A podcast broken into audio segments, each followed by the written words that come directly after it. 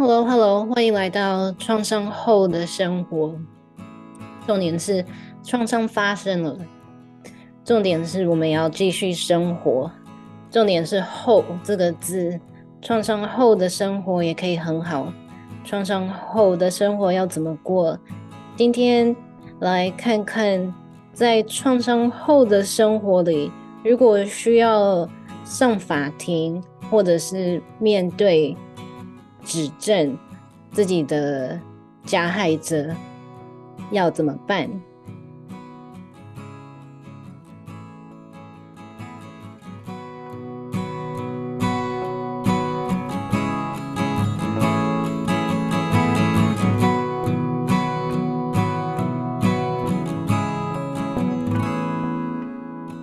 ？Hello，我是 Shani。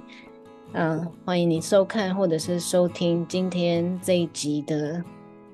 创伤后的生活。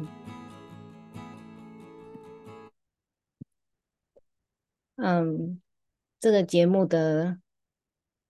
内容大概有三种，一个是有关于过去，呃，创伤为什么会发生，或者是现在创伤会在生活里面演发出的一些现象。或者是未来创伤后的生活要怎么过？那今天这一集呢，我想要分享就是，如果在创伤后的生活里，比如说如果要上法庭，或者是嗯，面对加害者，然后要指出加害者对自己做出的等等等等的那些事情的时候怎么办？嗯，今天是因为我在我。很长久以来收听的 podcast 叫做《This American Life》，他最近做了一集，嗯，我也觉得很特别的，就是有关于这个状况。《This American Life》大概我从二零一五开始收听，然后它很特别的地方就是它会。因为叫做 This American Life，所以每一集大概有一个主题，但是通常会采访，深入的采访一个美国的平民小百姓，在他的身上发生的故事，所以跟着他，嗯，而且剪剪接啊，那个制作的品质都非常非常的好，然后他在。他是在美国是在礼拜天播放，然后刚好是台湾的礼拜一，所以自从二零一五以来，他一直是我就是礼拜一，嗯，会收听，然后开始我的一周的一个辅具，听听这些市民小百姓的故事。那里面也有一些很多有创伤背景、创伤相关的事件，但是。这一集是他第一次，就是开始把，比如说复杂性创伤、性创伤提到台面上，然后有关于当一个有创伤的人，然后去上法庭指告、控诉他的告告他的伤害者，嗯的一些过程，所以这一集他。讲的故事就是这样子的，在美国有一州叫做 Idaho，Idaho 是农业的一州，种了很多玉米、马铃薯、大大豆这样子的。然后有一个单亲妈妈，她是青少年的单亲妈妈，然后她在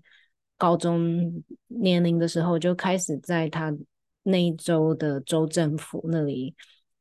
当 intern 实习，然后她很喜欢整个。政治环境，然后他也做了很多帮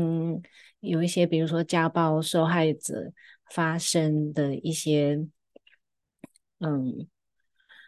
这样子的一些运动，所以他很喜欢参与那种政府的那种感觉，所以他是被他那一周的叫做参众员 （representatives）。好像叫做参众员、参众议员，嗯，性侵害。然后他闷了一阵子了之后呢，他决定要投诉。投诉的时候呢，他保持了匿名，就是不透露他的名字。那他投诉的时候，已经在美国就是 Me Too 的后时代了，所以他的那一周刚好有一些列了一些新的法律规条来保护这些嗯要投诉性侵害、性骚扰的这些当事者。那刚好在他们的这个 州政府里面就有这些新的法律，然后其实它是一个它这些新法律的嗯 benefactor，就是他有有帮助到他，因为那个参众员参众议员就被开除了，嗯。那在这一集里面，他分享的是他整个过程很不舒服的过程，因为虽然有这样子的法律建立起来了，但是整个嗯过程并不是一个创伤知情的过程。创伤知情就是嗯，当任何的机构在提供服务，如果可能是教育，比如说学校或者是医院护理，嗯，咨咨商或者是司法。这一些管道在提供服务的时候呢，知道说，OK，我们现在服务的对象如果有创伤背景的话，要特别的敏感，然后，嗯，然后不要再一次创造创造第二次的伤害，然后呢，可以，比如说像这个这个例子是司法，我们可以在创伤知情的状况下呢，可能。让这个证人提供他的证词，或者是上法庭等等，但是可我们可以得到证词，还有法律上需要的一些证据，但是不会伤害到这个已经受过创伤的人。那整个过程并不是创创伤知情的过程。比如说，他给了一个例子，一开始他投诉的时候，嗯，那个有一个调查小组。所以调查小组，因为他在里面实习了，还有工作了，所以那些人都是他认识的人。所以这是第一点，就是调查小组应该是，如果是这样子的一个状况的话，应该是第三第三者，由第三方，就是两边都不认识的另外一个机构派来的人来做调查，不是市政府，sorry，州政府，也不是，对啊，就是这样子，所以。他在提供他的证词的时候就很尴尬，那另外一个另外一方也很尴尬，在询问的那一方也很尴尬，因为他认识这个女孩子，呃，女孩子的原因是因为那时候他还他大概发生事情的时候他还十九岁，然后那个另外一方就是询问的那一方有点好像一个爸爸的心态。他自己说，他是一个爸爸的心态来，好像关怀关怀像一个女儿这样子的一个状况。所以呢，当这个女孩子在提供她的证词，说叙述发生什么事情的时候，她一直被打断。然后最后呢，是因为这个询问的人他没有办法听下去了，他就说：“OK，好好好，嗯，好像有一点意思，就是 OK，我们够了，我不要，我我我不想再听了。”那当事者的感觉就是好像，我需要做这个司法过程，他也是被逼的。那他竟然来了，然后好不容易可以开口说出来了，但是对方反而是就是我不要再听了，呃，因为你告诉现在告诉我的事情影响到了，就是问问话的那个人。所以他自己就他自己已经觉得有一点羞耻，非常羞耻，而且对方又是他认识的人，然后再加上对方因为又觉得自己不舒服，然后叫他不要再讲下去，所以这个触犯到了另外一个创伤知情很重要的一个条件，就是当一个当事者在讲他的发生的事情的时候，绝对不要打断他，或者是停停止。他的叙述，Yeah，所以这样子，嗯，所以很明显的那个调查小组的这个委员呢，他没有办法处理创伤的事情，所以他其实不符合，嗯，他没有资格，因为他很强烈的、很明显的就是他自己的情绪备受干扰了，导致又发生了这样子的打断，然后造成当事者觉得 OK，我好不容易愿意讲出来，但是呢，又到又遭到第二次的羞辱，加上他自己已经内在的那种。羞愧心，啊，然后在法庭就是要开庭的时候呢，嗯，他的律师一直帮他说话，就是说希望可以远距离的提供他的，就是上上法，不要直接上法庭，可以远距离的开庭。但是没有被同意。那法官只是叫他，就是在另外一个法院的另外，他是要来到法院，在法院的另外一个房间。哦，sorry，不是法院的另外一个房间，就是在还是在法庭，然后只是有一个拉有一个窗帘，然后让他独自在窗帘的后面，然后呢，嗯，其他人在另外一边。那唯一的安排就只能这样子。所以，当他开庭的那一天呢，他发现那个窗帘非常非常的薄，还有他进入法庭的那个出出入口没有一个就是可以独立的进去。他因为要跟一般人就是用同样的一个出入口，让他觉得很不安全。然后他的律师们才好不容易就是找了一个另外一个。路路线图让他可以就是避开所有人的眼光，然后可以在他自己觉得安全的状况下进去进入那个法庭里面。呃，然后他的声音没有被变音，盖就是分开分离的那个窗帘也非常的薄透光，然后他觉得他是被曝露在那个状况下。嗯，还有在这个之前，虽然他是匿名的，但是呢，那个参参众员，参众员他有很多粉丝，他的粉丝不知道是哪一边，是他自己那边，他自己那边故意的吗？还是他的粉丝查出来了？呃，有在网络上，就是社交社群媒体里面公开他的姓名，所以他也的，就是这样子，又是一一一。另外一次的侵犯，侵犯到他自己的私生活。那因为他工作的环境又是在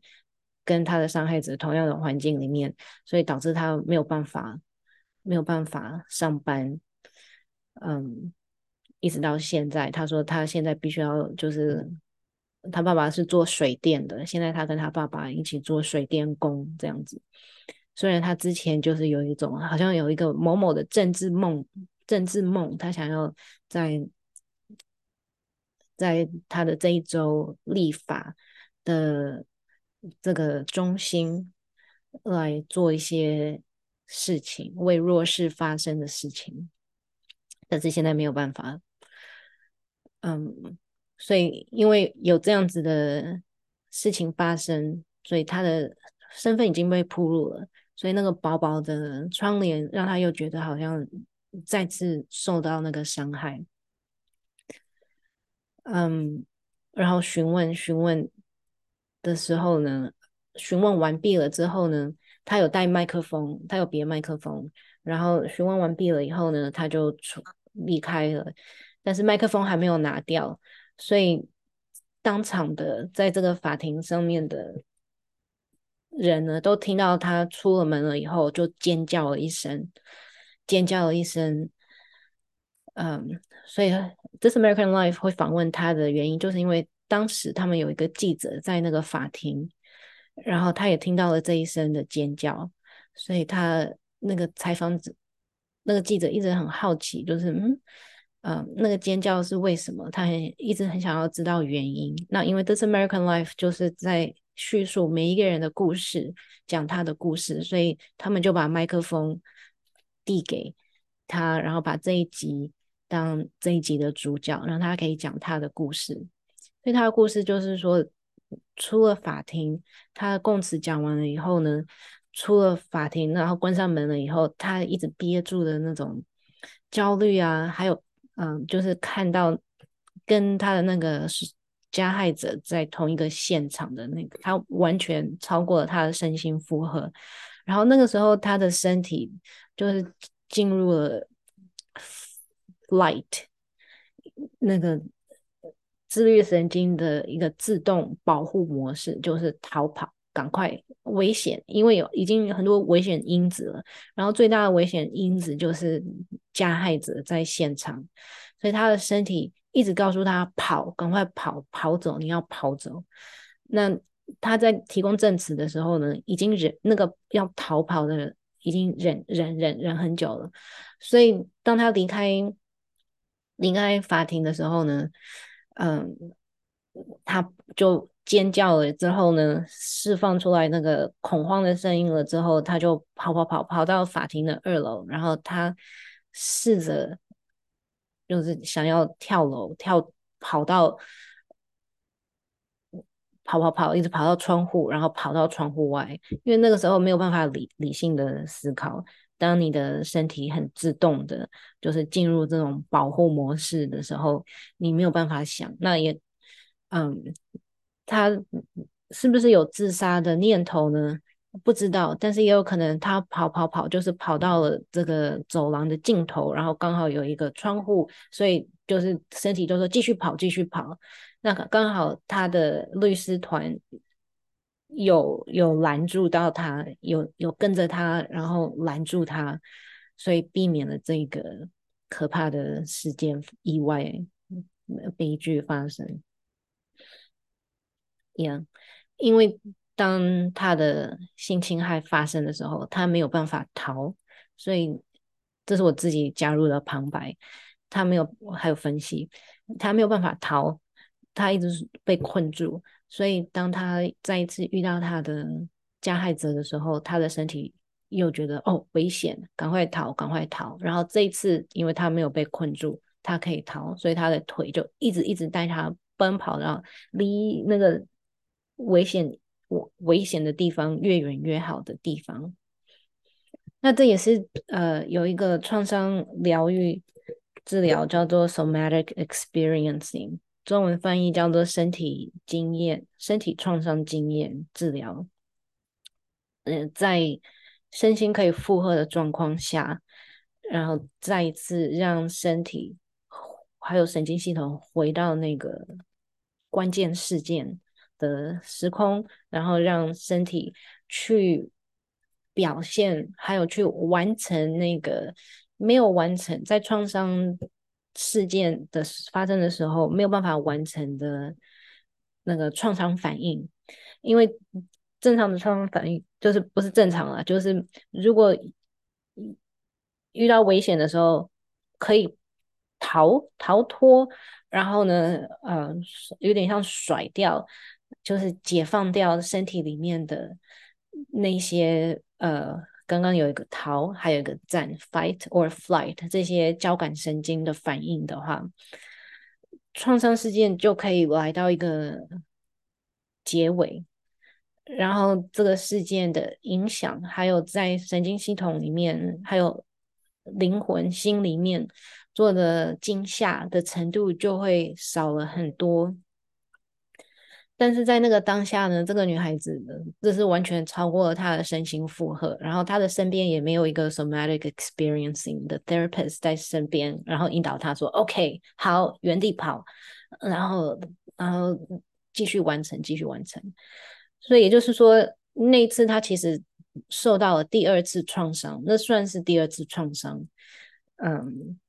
的事件，所以可能又加深了她的神经系统的那个。创伤的烙印，一直到后来呢，嗯，有一次就是过了很久了之后，嗯，那个有一个 party，然后是办在县县政府，sorry，州政府那里的 party，嗯，然后他终于，他终于决定说，OK，好，我要再一次踏入那个可怕的地方，他一直避免的地方。但是呢，虽然是一个 party，好像是圣诞节 party，还是那种就是过年的 party，要要大家都会穿礼服啊，打扮，然后会跳舞这样子。但是他穿了礼服，但是他穿了他的跑步鞋，就是以防万一，如果他有任何状况需要跑跑走的话，他觉得他穿着布鞋、跑步鞋对他来说才是他才可以，好像做好所有的准备，然后去参加这个州政府举办的 party，这样。他有列出其他这些，嗯、在他的日常生活里面，他需要避免的一些事情，呀、yeah，所以光是他去县州政府，然后穿着礼服，但是需要穿着就是跟礼服很不搭的那个跑跑步鞋，其实这样这里面就有很多那种 PTSD 的症状了，一个就是警觉心过高。Oh my gosh！我我永远是处于在危险的状况下，我的四周永远就是有东西要来威胁我的生命。还有另外一个就是 avoidance，避免避免。样，以前是他开心工作的地方，现在是就是他非常无法忍受的一个地方，然后一直很刻意去避免。不再不再经过不再进去的地方，所以他进进去了之后，可以再再一次踏入这个州政府，真的是表示他做了很很多很多的努力。嗯，哎呀，那虽然他的姓名有有被泄露出来，但是呢，嗯。就是在那个媒体报道上啊，他还是匿名。那美国的这些匿名，就是这些案件啊，如果有匿名的证人的话，通常都称为 Jane Doe。Jane 就是一个好像很普遍、很一般的女性的名字，然后 Doe D O E 就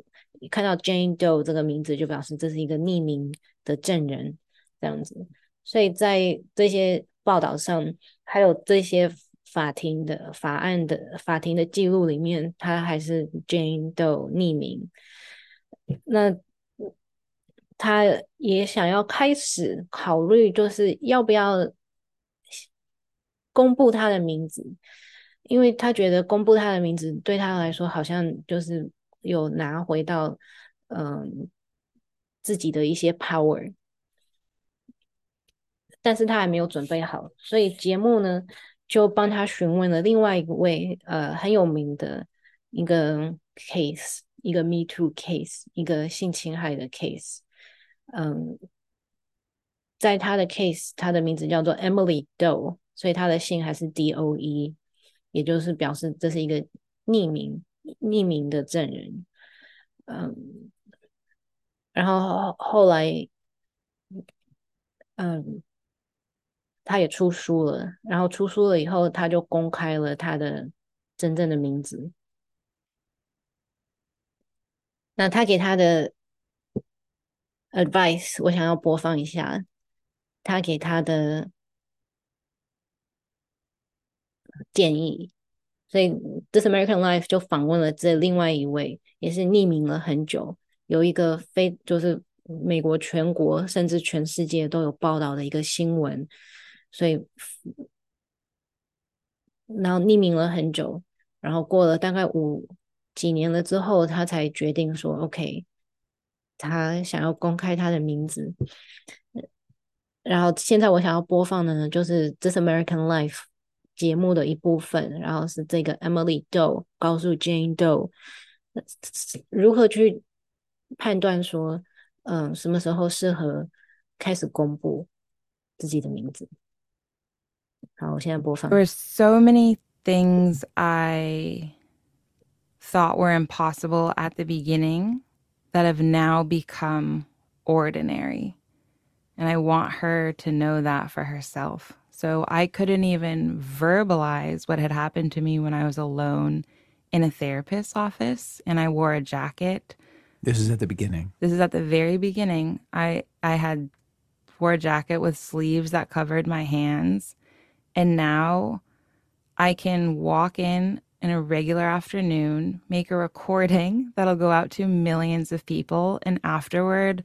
I will move on to something else. Mm-hmm. A recording you'd be talking about this interview we're doing right Correct. now. Correct. Yeah. But this will not sink me. And by the end,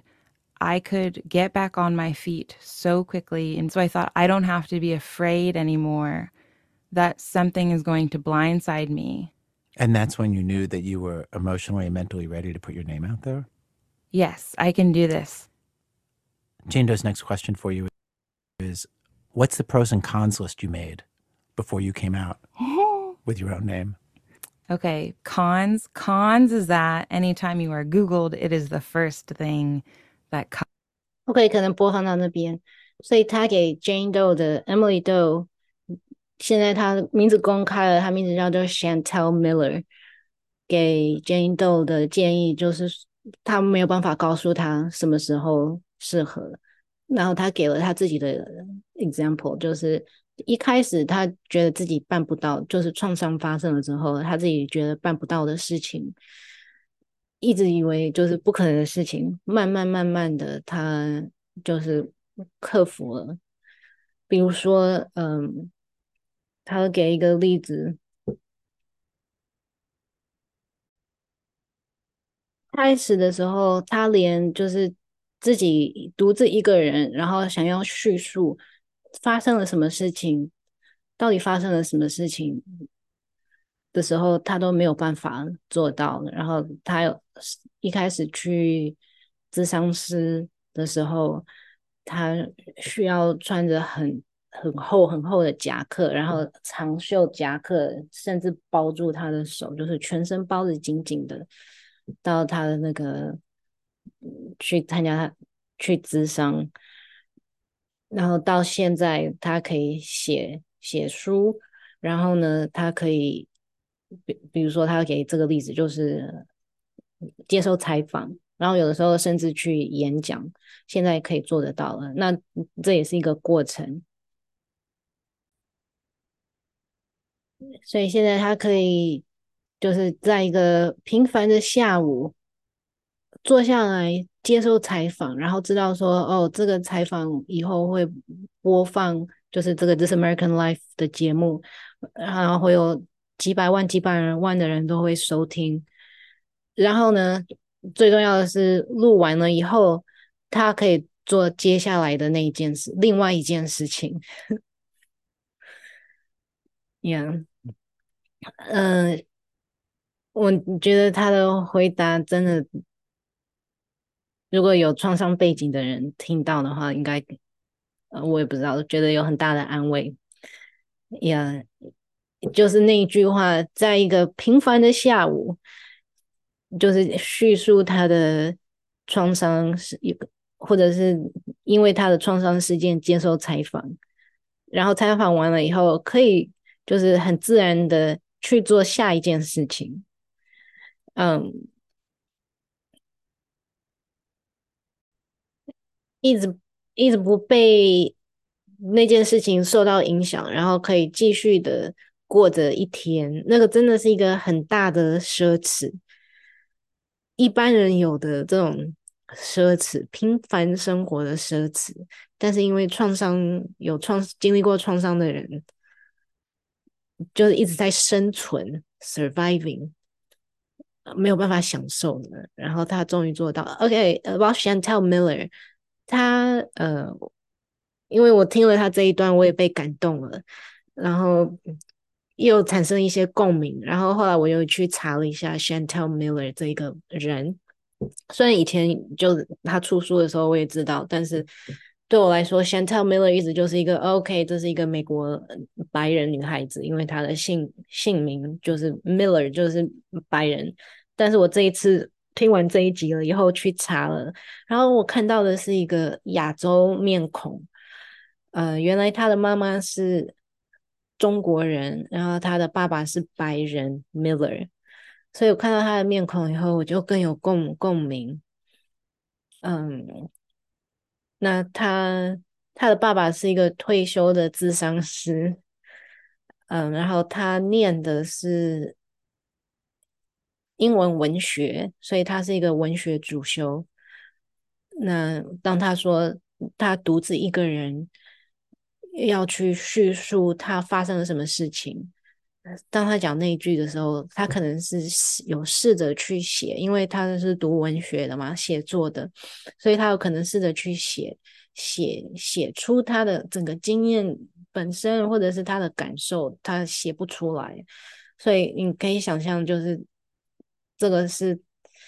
他大学的主修就是文学，然后可能他之后的工作也跟就是写作有关。他这是他的生活技能，还有他的生活的热情，然后写不出来了，这样子的一个 shock。Yeah，嗯，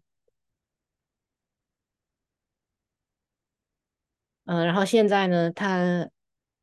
就是出了书了之后呢，他也有除了写作以外，也有其他的用艺术的，嗯，表达自己的方式。Yeah，就可能会下载他的书，然后好好的看一看。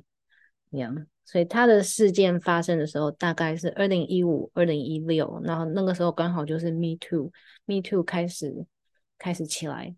在这个节目里面，Chantel Miller 他又说了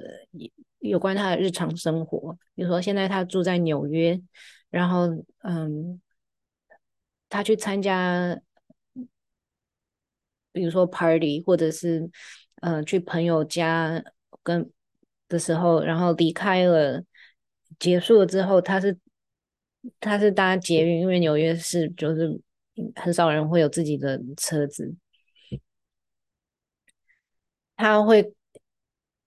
他一直有一个警觉心，就是他会想，OK，他会想说，嗯，接我要怎么回家？我要搭捷运呢，还是我要叫计程车？因为他之前参加的 party 如果有喝酒，或者是，嗯，如果他参加的 party 是一个，比如说一个一个作家的那那个新书发表会的话呢？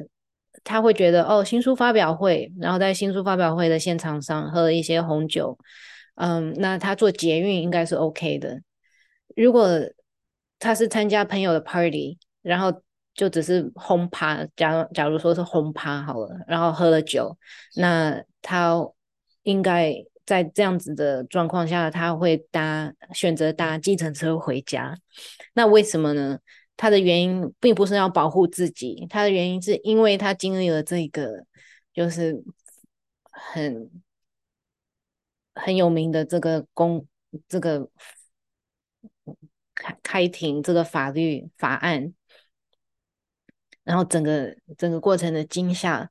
导致他就是在回家的路程上，嗯，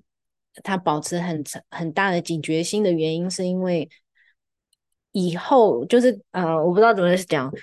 他的意思是说，如果在他回家的路程上又再一次发生了什么意外的话呢？然后又要开庭作证的话，所以他的脑海里面都是在想开庭，然后法官或者是陪审团，或者是对方的律律师啊，在法律上有他会看起来是什么样子。所以，如果这个只是他他他参加了一个轰趴，然后他喝了酒，所以他会选择坐计程车回家的原因，是因为计程车就是门到门 door to door，在这个路上他应该不会受到攻击，所以他应该可以，他就不需要去，不需要比较会减低他的风险，发生意外的风险之外呢，还有如果意外发生了，就是。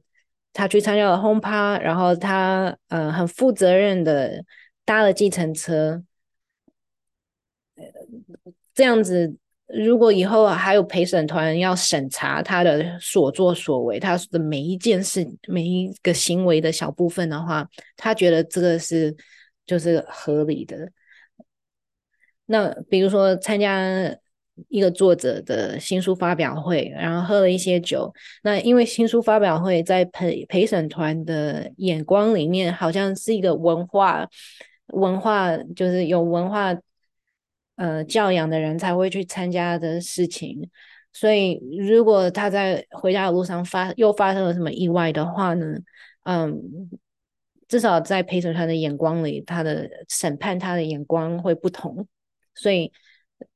新书发表会喝了酒回家可以搭捷运，是因为他可以冒着再再一次是发生意外的风险，然后而且不用担心，如果又要上法庭的话。需要就是维持什么样子的形象演那这也是非常辛苦的，就是非常辛苦的生活。所以在他的生活里面，需要做这些决定。那其他人可能就是新书发表会散了，OK，有钱就搭计程车，纽约的计程车啊，没钱就搭捷运回家，这些都是。不用经过大脑想的，但是 Chantal Miller 他需要就是在不管是书店的门口，或者是在他朋友家的门口，这样子停下来，然后想这么一大堆的 What if, What if, What if？还有最重要的，因为在他的那个整个 case 的过程，法庭的过程里面，一直受到了询问。呃，在那个年代。二零一五、二零一六那个年代，甚至现在，那个性侵害的受害者，如果是女性的话，一直会背着一个罪条，就是嗯，这是我不知道用中文怎么讲，英文叫做 “she asked for”，就是那是是女生的错，比如说她裙子穿得太短。或者她穿的裙子，或者是她的口红，she asked for，是她自己招来的横祸这样子。那在她的整个，特别是警察或者警察，还有这样子的，还有法庭上的那种逼问、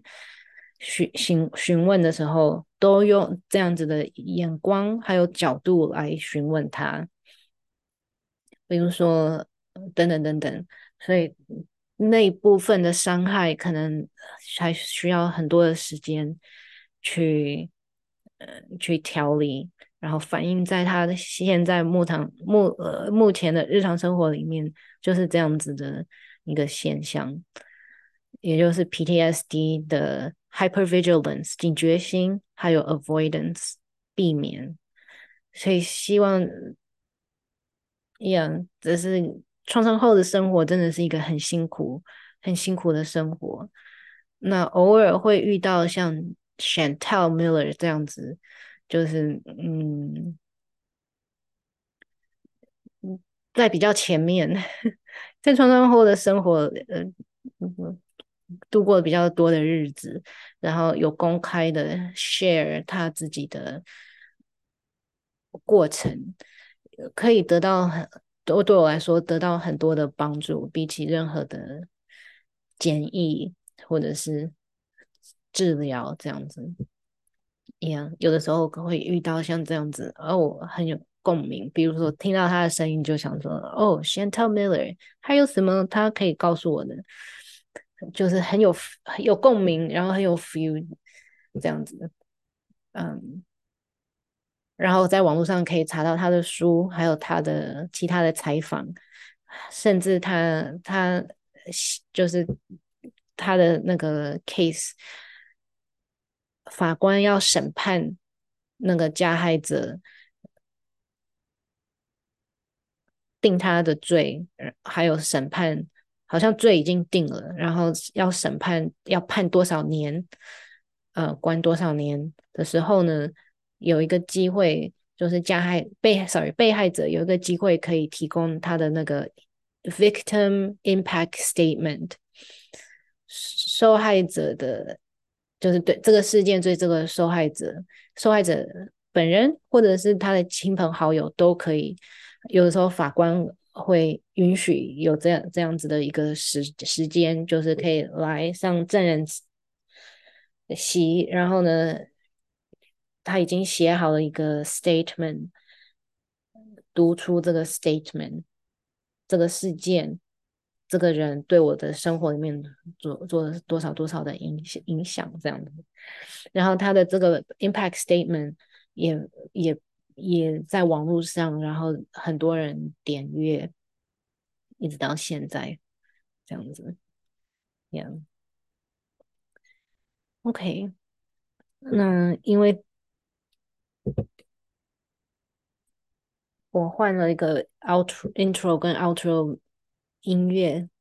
所以这集的内容大概就讲到这边，分享到这边，然后我现在来进行 outro。也是新的哦 sorry，不是这个，我好像要想要播放这个，所以如果刚刚的内容，这今天这个节目的内容有勾起你的一些创伤反应的话，嗯，outro music 就是慢慢的让它播放完。希望可以帮助你舒缓一下心情，然后帮助你做接下来的事情。